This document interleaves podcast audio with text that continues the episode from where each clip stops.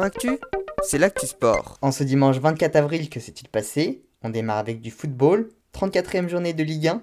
Le Paris Saint-Germain a été accroché un partout par Lens, suffisant pour être sacré champion, le dixième titre des Parisiens. Dans les autres résultats, Saint-Etienne a été battu 4 buts à 1 par Monaco dans un match interrompu pendant de longues minutes en raison des fumigènes dans les tribunes et jetés sur le terrain. Les Verts sont à nouveau en danger.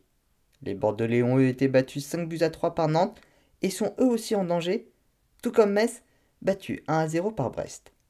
1 à 0 également entre Nice et Troyes, ainsi qu'entre Lille et Strasbourg. De partout entre Clermont et Angers. Et enfin, Rennes a battu Lorient 5 à 0. Également en football, un mot sur le championnat allemand. Le Bayern Munich s'est imposé 3 buts à 1 face au Borussia Dortmund et a donc été sacré champion. En cyclisme Liège-Bastogne-Liège, c'est le Belge Remco Evenpool de la Deceuninck Quickstep qui s'est imposé, sa première victoire sur une classique. L'information de la journée concerne néanmoins Julien Lafilippe, qui a chuté dans un fossé à 60 km de l'arrivée. Bien que conscient, il a été transporté à l'hôpital. En rugby, 23e journée de top 14, Toulon a frappé fort en battant les Toulousains, score du match 19 à 15. Les Toulousains sont 6e et les Toulonnais 8e. En MotoGP doublé français au Grand Prix du Portugal, Fabio Quartararo s'est imposé devant Johan Zarco. Fabio Quartararo est le nouveau leader. En Formule 1, le Grand Prix d'Emiliano Roman en Italie, Max Verstappen s'est imposé devant Sergio Perez.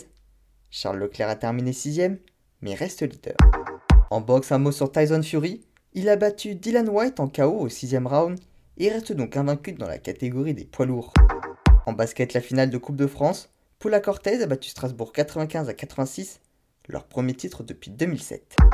En handball, les Françaises affrontaient les Ukrainiennes en qualification pour l'Euro qui aura lieu dans la deuxième moitié de l'année. Victoire 27 à 18. Les Françaises sont donc leaders de leur groupe. Enfin en tennis, la finale du tournoi de Belgrade, Novak Djokovic a été battu par Andrei Rublev. Voilà pour les actualités du jour, à demain dans Sport Actu.